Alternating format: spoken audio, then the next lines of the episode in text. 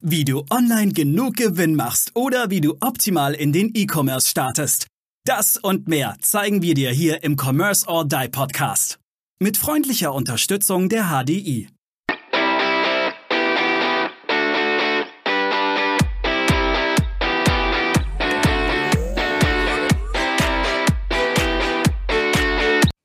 Herzlich willkommen zur nächsten Commerce or Die Online Podcast und heute mit der lieben Stefanie. Hi Steffi. Hallo.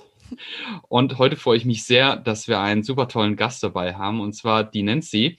Nancy äh, ist ein kleines Wunder. Sieben Sprachen spricht sie fließend und äh, kommt ursprünglich aus Deutschland und hat dann über die, die Wirtschaftsjunioren ihre, ihren Mann des Lebens gefunden und ist dann in die Niederlande ausgereist. Und umso mehr freut es mich eigentlich, dass wir uns tatsächlich auch über diesen Weg getroffen haben.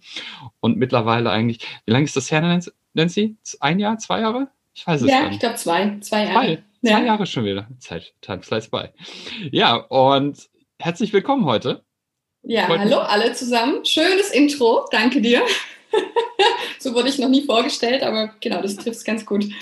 Ähm. Ja, und Nancy, du hast ja ein extrem eigenes Business entwickelt, das ist, das mir so eigentlich bis jetzt auch noch nie über die Füße gelaufen ist. Also ich höre hör das tatsächlich, ich habe das von dir auch zum ersten Mal gehört und das ist natürlich, ist, äh, ja, ich sage es viel zu oft, das Wort super spannend, aber es ist einfach viel zu super spannend.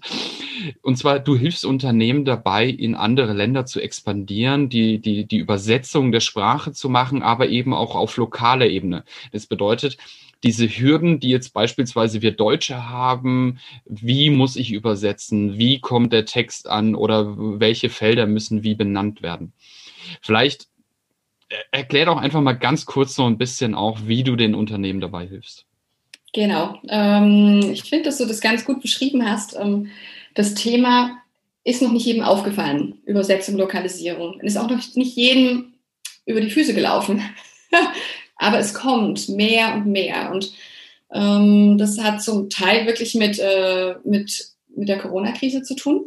Also Corona hat wirklich äh, die Digitalisierung und die äh, Globalisierung äh, von ja, 2030 in, nach 2021 geholt. Und speziell auch im E-Commerce-Bereich. Da sehe ich einfach einen ganz großen Bedarf im Moment. Ähm, ja. Ganz logisch. Ne? Also alle Bereiche, alle Branchen wollen von Offline-Selling nach Online-Selling. Und ähm, ja, jetzt kommt das Thema Lokalisierung eigentlich ins Spiel. Wenn man sich dann in der eigenen Sprache, äh, seiner eigenen Welt auch bewegt, dann das kann auch ganz gut laufen, ne, in seinem Netzwerk. Und das muss ja gar nicht irgendwie ins Ausland gehen. Das kann super laufen. Aber ja, wenn ich jetzt die deutsche Sprache mir anschaue, die, ähm, wird von weniger als einem Prozent in der Welt gesprochen. Und ähm, da ist ein mega Potenzial. Jetzt von Deutschland ausgedacht, wenn man ins Ausland möchte mit seinem Produkt, mit seinen Dienstleistungen und man äh, Lokalisierung, also diese Mehrsprachigkeit mit einbezieht von Anfang an, also ein bisschen auf strategischem Niveau auch, kann man einfach ein viel größeres Publikum erreichen und ähm, ja, ich sehe einfach im Moment, äh, vor allem im E-Commerce-Bereich, viele Unternehmen, die starten so aus, dem, aus der Intuition heraus. Ne? Die wollen in einen anderen Markt reingehen und dann kommt irgendwann das Thema, oh, shit, sorry, Übersetzung. Jetzt müssen wir irgendwo eine Übersetzung herbekommen. Mhm. Und da geht's eigentlich los. Ne? Dann kann man sich das selber aufbauen. Man findet immer irgendjemanden, der irgendwie ins Französische, ins Niederländische, ins Türkische, was auch immer übersetzen kann. Das, man findet die Leute einfach immer aber um so ein bisschen den Sprung zu machen, in die, es gleich richtig anzupacken. Also nicht die ganzen, die ganzen Fehler mitzunehmen. Ähm, äh, da bewegt man sich dann auf einer ganz anderen Ebene, also das professionelle Übersetzen und Lokalisieren. Und da helfe ich Unternehmen, das gleich richtig zu machen. Super. Auf alle Fälle sehr spannendes Thema. Ähm, du hast ja schon angesprochen, die, die Krise, die wir seit einem Jahr haben, ähm, ist natürlich, sage ich mal, eine, ein riesiger Sprung in, in dem Bereich. Viele denken über eben auch E-Commerce, Online-Verkauf nach. Und da ist natürlich die Frage, macht, macht es wirklich Sinn, von Anfang an mehrsprachig zu gehen oder ich denke da auch eher an eben mal eher so kleinere lokale Unternehmen. Also wie sage ich das jetzt am besten? Die ja auch einen dementsprechenden Aufwand haben, die vielleicht auch die Kenntnisse gar nicht haben. Ist es da vielleicht nicht sinnvoller, erstmal den deutschsprachigen Raum, ja, also ich nenne es jetzt mal abzugrasen? Ja, das ähm, auf jeden Fall. Also es hängt wirklich ganz stark davon ab, ähm, was man für ein Produkt hat, was man für eine Dienstleistung anbietet und auch von den Zielen, die man hat. Ne? Ganz logisch. Also meine Message ist jetzt nicht, hey Leute, ihr müsst alle äh, eure Contents äh, lokalisieren und damit äh, verzehnfacht ihr euer, eure Audience und, und euren Success.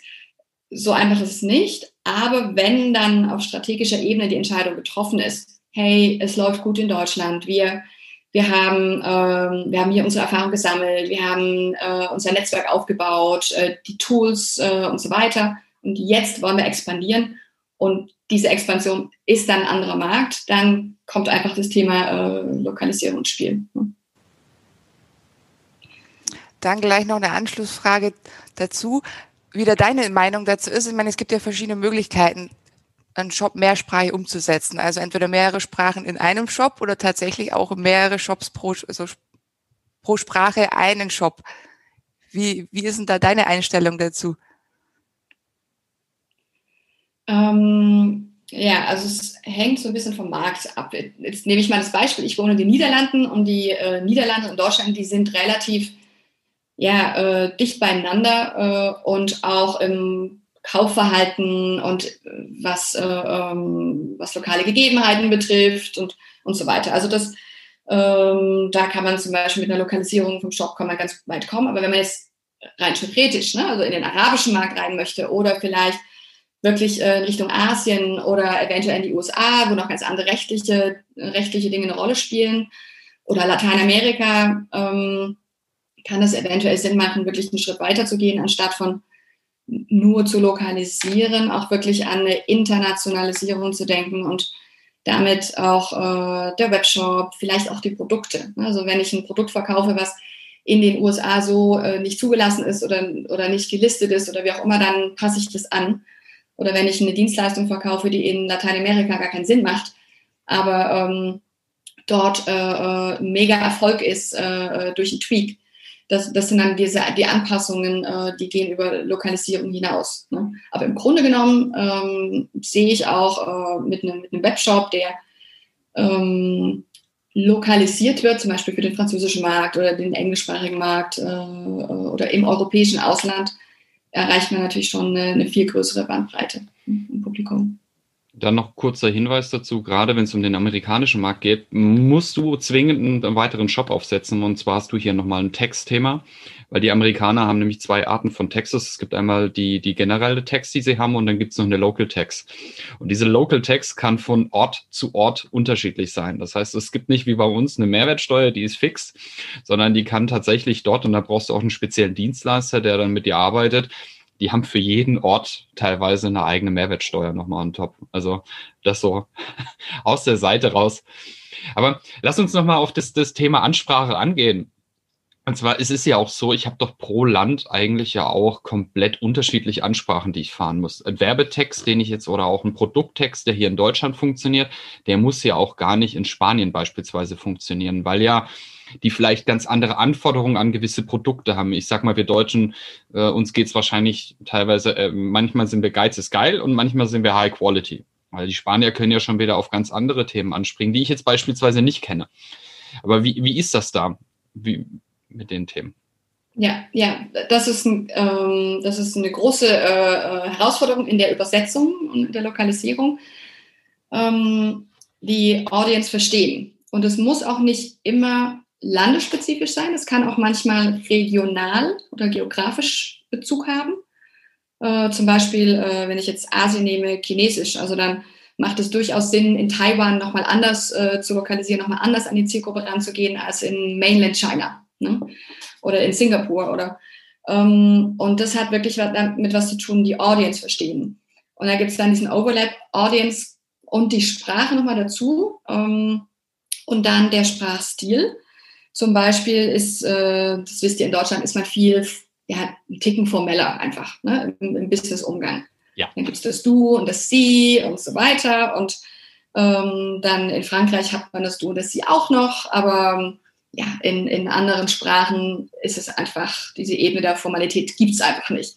Und dann kann man, dann kann man, äh, dann kann man einfach nicht im, ähm, im italienischen Markt oder im englischen, britischen Markt nicht ankommen mit der, mit diesem Niveau an Formalität, wenn man die Leute wirklich erreichen will. Vor allem, wenn man B2C macht, dann ja, muss man einfach gucken, ähm, ähm, ne, welches äh, Niveau an Formalität ist es. Ist es mehr junges Publikum? Ist es mehr älteres Publikum? Ist es gemischt?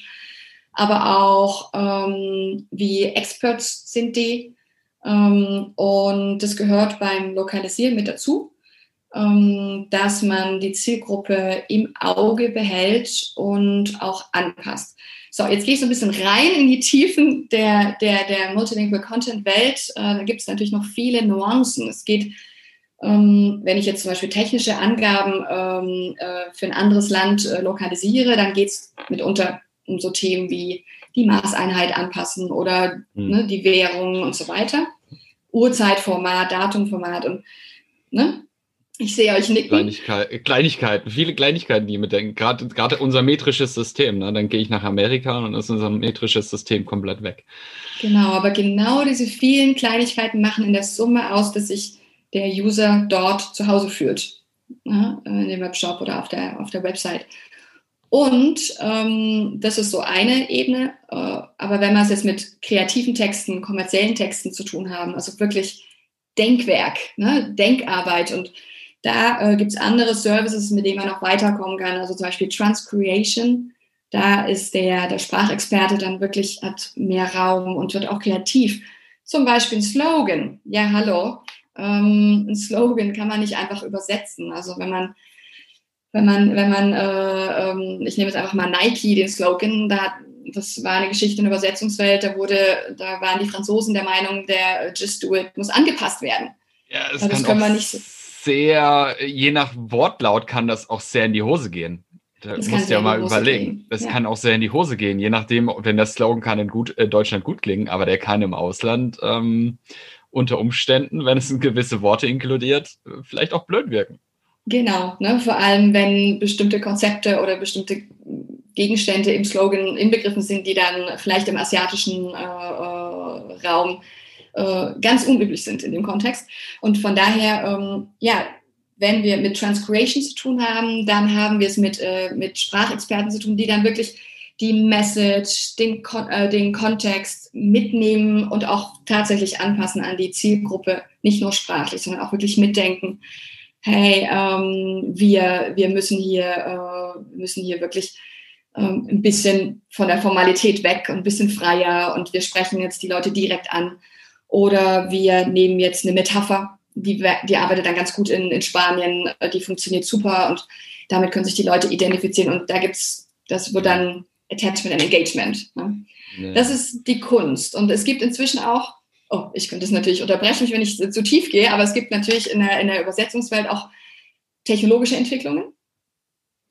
Ähm, technologische Entwicklungen, Artificial Intelligence und ähm, fantastische Entwicklung in den letzten, in den letzten Jahren, was äh, zum Beispiel durch Machine Translation, wir hatten es vorher im Vorgespräch ein bisschen DeepL zum Beispiel, andere Trained Engines, äh, was die können inzwischen, ähm, sich da die Performance-Kurve anschaut, da sind wir in zwei Jahren soweit, dass, ähm, ich sage jetzt mal in zwei Jahren, vielleicht äh, protestiert jetzt der ein oder andere, aber dass wir in zwei Jahren soweit sind, dass auch diese mh, etwas kommerzielleren Texte maschinell übersetzt werden können und vielleicht nur noch ne, durch ein Post-Editing einen kleinen Touch mhm. oder zum mhm. Teil gar nicht mehr Human Touch brauchen.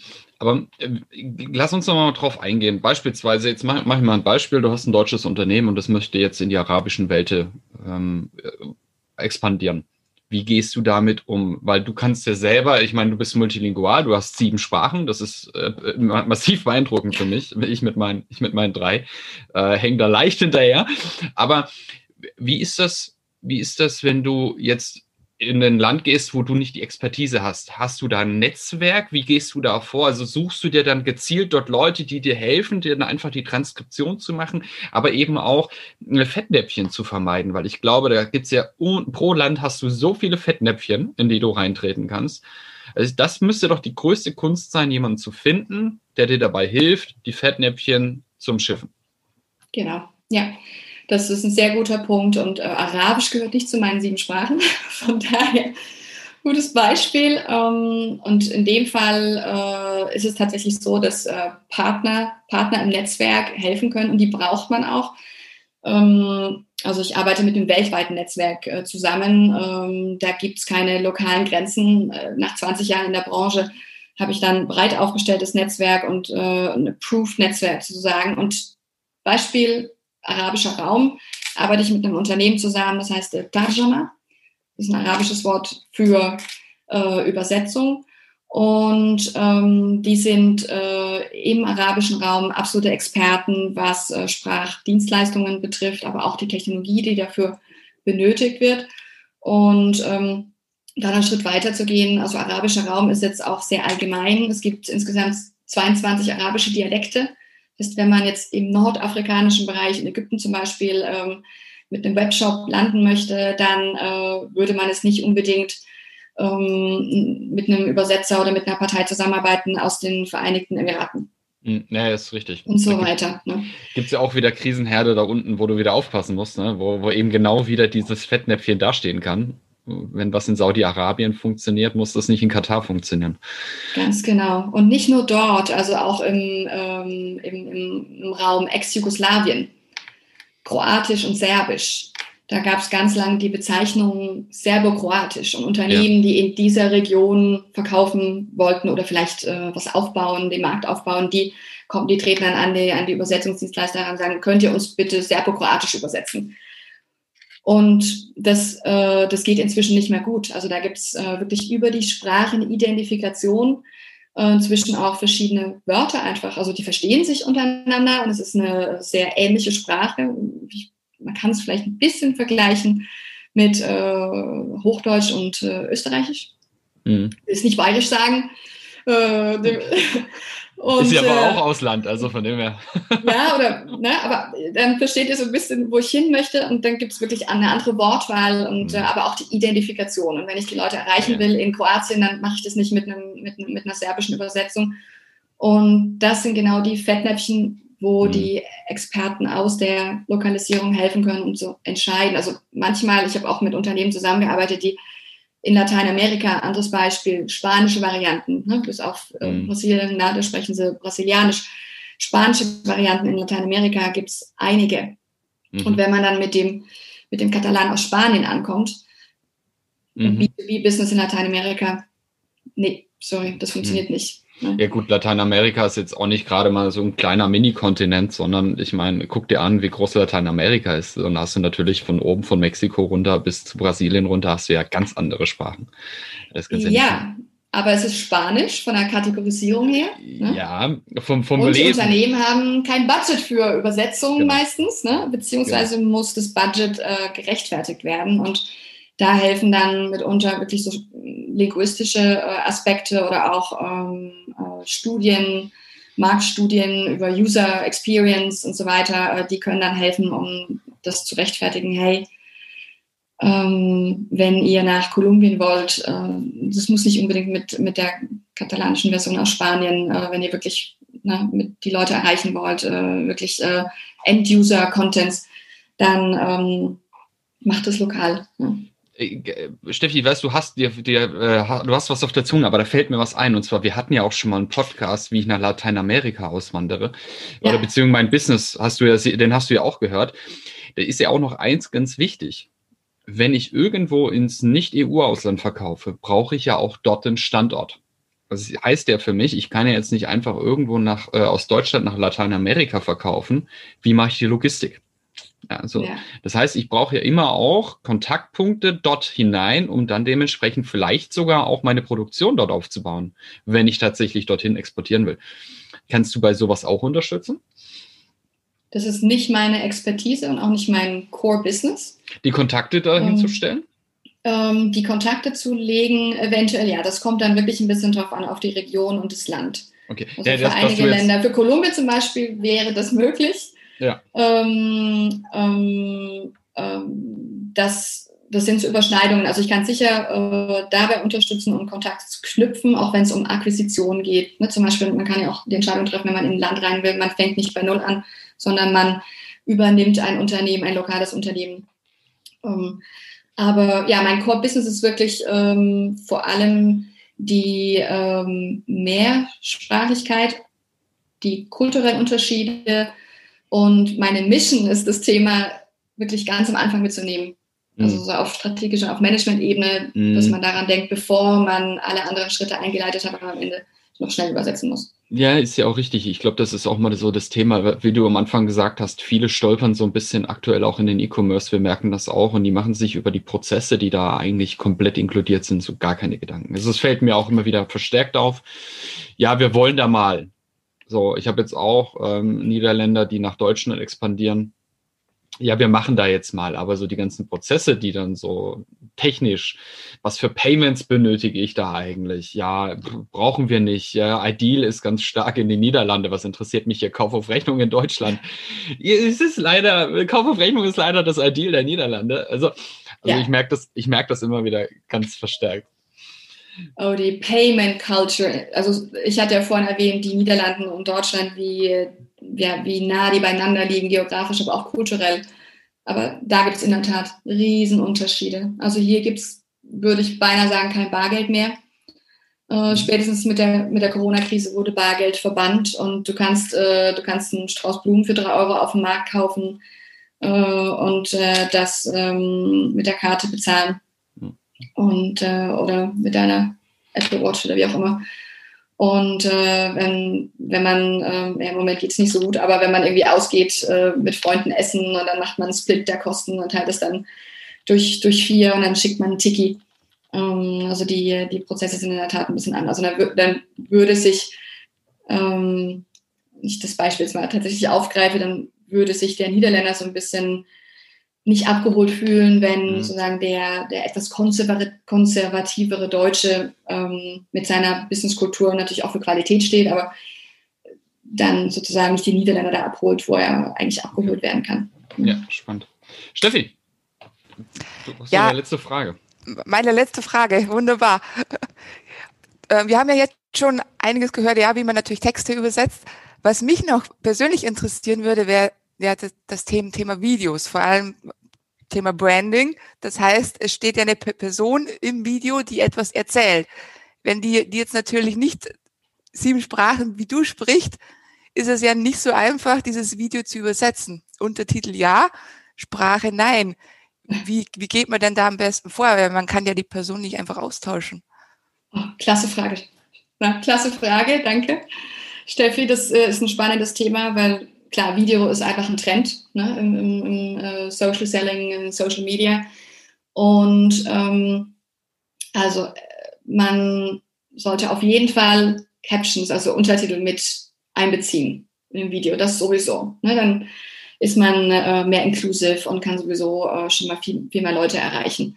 Wenn es dann um Untertitel und Sprache geht, ähm, es, äh, es äh, gibt sehr gute Tools inzwischen für ähm, erstmal ein time-coded Transcript, also die, ne, was ich spreche im Video, das äh, muss ja dann auch, äh, muss erstmal time-coded werden, muss dann übersetzt werden. Und äh, da kann man mit Captions arbeiten. Gibt es zum einen äh, das Thema Closed Captions. Wenn man sich in YouTube das anguckt, YouTube bietet ja das Feature, dass man da Captions einschalten kann und diese automatisierte Version, also diese Live-Captions benutzen kann. Ähm, leider ist da die Qualität noch nicht so gut. Die kann auch ziemlich, kann auch grottenschlecht sein. Ähm, es kommt aber auch, also diese, diese ähm, Intelligence-Tools in der Sprache, die kommen, die verbessert werden immer besser. Von daher äh, würde ich das nicht so gerne YouTube überlassen, wenn ich jetzt ein Unternehmen bin, sondern die Subtitles selber, selber produzieren und ähm, ja, über einen, über einen professionellen Übersetzungsservice gehen, ähm, weil ähm, da ein Stück weit äh, Videomedium drin äh, steckt. Ne? Also äh, zum Beispiel die Länge der Texte ist relevant. Deutsch ist relativ lang. Wenn man jetzt aber aus dem Englischen in andere Sprachen übersetzt, dann hat man manchmal ein Platzproblem. Also das ist ein Thema, aber auch dann wirklich die äh, im Video auch äh, ähm, Lokalisierung, und, und ein Stück weit Anpassung. Ähm, man kann natürlich noch einen Schritt weiter gehen und das synchronisieren. Ähm, die meisten Unternehmen entscheiden sich eigentlich für, für Untertitel. Damit macht man das Ganze schon wirklich sehr viel breiter. Und aber wenn man jetzt ein äh, wirkliches Branding-Video hat, ne, also wenn ich ein Unternehmen bin, das jetzt mit einem, mit einem Brand-Video, jetzt nicht unbedingt ein Produktvideo, mit einem Brand-Video an den Markt geht, dann lohnt sich das eventuell wirklich in einer anderen Sprache direkt zu produzieren oder wenn es nicht nur um einen Markt und eine Sprache geht, sondern eine ganze Bandbreite von Sprachen, da über äh, Synchronisierung. Hm. Genau. Super. Das äh, ist mega spannend. Ne? Also Videos äh, mehrsprachig äh, äh zur Verfügung zu stellen, äh, hast du eine viel bessere Search Engine Optimization Performance. Also ne, das wisst ihr, glaube ich, besser als ich, aber da, das ist die technische Seite im Hintergrund, wow, aber auch äh, wirklich, wenn da einer sitzt und irgendwie im, im, im Zug ein Video guckt und ich habe keine Untertitel, das ist ja schon mal, hast du auch schon ja. mal äh, Audience verloren. Ja, definitiv. Also ich gucke mittlerweile auch, weil oftmals guckst du ja auch dann irgendwo ein Video und dann hast du keine Kopfhörer drin und möchtest das nicht auf laut stellen, deswegen ohne Untertitel. Ist tatsächlich der Tod. Und ich glaube, Videos werden ja auch immer wichtiger. Also wenn Aaron jetzt da wäre, würde er nicken. Er sagt, Texte und Bilder gehen auch noch ganz gut, aber ich denke, Videos ist einfach so dieses Medium der Zukunft. Die Leute wollen bewegte Bilder und wollen nicht nur lange, ellenlange Texte lesen. Also die Leute lesen, schauen sich lieber ein drei Minuten Video an, als 30 Sekunden zu lesen. Ja, es ist einfach irgendwie, ich weiß auch nicht warum. Super. Nancy, lass uns du kennst es, du hast unsere Folgen gehört, das heißt, du weißt diese drei goldenen Tipps am Ende für unsere Zuhörer. Das heißt, wir brauchen irgendwo von dir, welche drei Tipps würdest du mitgeben, wenn ich von Deutschland jetzt beispielsweise nach Europa expandieren möchte? Lass uns mal in Europa bleiben, so den ersten großen Schritt. Und ja, was sind deine Tipps? Also der erste Tipp, der ist schon ein bisschen durchgekommen, der liegt ganz, mir ganz am Herzen. Ähm, wenn du über Expansion nachdenkst, dann hat das auch meistens mit Sprache zu tun, also andere Märkte, andere Sprache. Dann nimm das Thema auf in die strategische Planung. Also wenn geplant wird, okay, wie gehen wir in den anderen Markt, müssen wir unser Produkt, unsere Plattform anpassen oder nicht, dann nimm das Thema Sprache an der Stelle mit auf und hol einfach einen, einen professionellen ähm, äh, Localization Expert äh, Experten mit rein in die Gespräche. Nummer eins. Dann kannst du viele Fehler vermeiden. Gut. Nummer zwei? Nummer zwei. Ähm, Nummer zwei ist, ähm, nicht alles ist Übersetzung. Übersetzung, und das ist ne, eine kurze Definition, Übersetzung ist das Übertragen von der Ausgangssprache in die Zielsprache, ist manchmal ein bisschen eins zu eins, ist prima für viele Contents, aber speziell im Webbereich, im B2C-Bereich, auch im B2B-Bereich natürlich, aber wirklich End, End, äh, End-User-Bereich, ähm, E-Commerce, ähm, nennen das Ding Lokalisierung oder Transcreation. Also schaff da Raum für die Leute, mit denen du arbeitest, um etwas kreativer auch an die Sache ranzugehen, weil die bringen ganz viel lokales Wissen mit und gib denen die Chance, da die Texte auch, die Contents anzupassen. Da hast du gleich ein ganzes Stück Lokalisierung mitgenommen. Mhm. Okay. So, jetzt fällt noch der dritte und letzte. ist nicht so einfach. Du hast so ein langes Gespräch und das dann auf drei Punkte zusammenzuschrumpfen, ist, ist, ist schwer. Ja, ja. Ähm, ja, der, der dritte und, und letzte Tipp ist, ähm, es hat wieder mit Sprache zu tun, also da, wo ich zu Hause bin. Ähm, es sind ungefähr 5% der Weltbevölkerung, die Englisch als äh, Erstsprache sprechen und äh, ungefähr 16%, die anscheinend, also laut Statistiken, Englisch als Zweitsprache sprechen. Von daher, ähm, wir wissen, äh, Englisch ist super, um globaler zu werden. Aber vor allem im, im, im B2C-Bereich ähm, würde ich doch äh, empfehlen, zu analysieren, ja, wie groß ist mein Marktpotenzial natürlich, ne? Mhm. wie groß ist mein Publikum, aber eventuell jetzt nicht über Englisch zu gehen, sondern wirklich mit der lokalen Sprache zu arbeiten. Ich glaube, äh, Spanisch, und, Franzö äh, Spanisch und Französisch ist, glaube ich, ne? Wenn du, wenn du Spanisch, äh, äh, Portugiesisch und Französisch hast, dann hast du doch eigentlich schon mal sehr, sehr, sehr viel abgedeckt, weil mit Französisch kommst du ja selbst in in, äh, in Afrika relativ weit. Durch ja. die ganzen Kolonien von damals. Das stimmt, das stimmt. Das also, stimmt. Also wenn man so, wenn man so an die Sache rangeht, ähm, mit welchen Sprachen kann ich die meisten äh, Leute erreichen, dann sind das wahrscheinlich Englisch, Chinesisch, ist nicht nur wahrscheinlich Englisch, Chinesisch, Mandarin, Chinesisch, ja. ähm, Spanisch, Hindi und dann kommt erst Französisch. Echt? Ja. Okay. Dann kommt übrigens Arabisch. Okay. Siehst du mal. Ja, super. Liebe Nancy, äh, hochspannend. War, war, war wie immer eine Freude, mit dir äh, sprechen zu dürfen. Und ich freue mich, wenn, wenn dieser Covid-Mist dann endlich rum ist und wir uns hoffentlich dann wieder nicht in, in Niederlande, sondern das nächste Mal in Holland, äh, in, in Frankreich wiedersehen dürfen. Da freue ich mich sehr drauf. Zur Feria in, in Südfrankreich. Ich kann es kaum erwarten. Ich muss raus. ich glaube, dir geht es genauso. Immer. Wo auch immer wir uns wieder treffen. Wo auch immer, Maurice, wo auch immer. ähm, genau. genau. Also es war, ein, war wirklich ein Vergnügen, hier zu sein. Total schön mit euch ähm, und das Interesse für dieses Thema und dieses Thema auch bekannter zu machen. Und ähm, ja, ich wünsche natürlich allen Zuhörern, ne, dass, es, äh, dass es mit Covid äh, bald ein Ende hat und wir alle wieder globaler werden können, nicht nur digital, sondern auch physisch reisen können. Ja, fehlt mir auch massiv. Super. In diesem Sinne, ich bedanke mich herzlich und bis zur nächsten Folge. Bleibt mit dabei. Wir freuen uns auf den nächsten Gast. Macht's gut. Ciao, ciao. Ciao, ciao. Wir danken unserer Station Voice Abi Schreert. Bis zum nächsten Commerce or Die Online Podcast.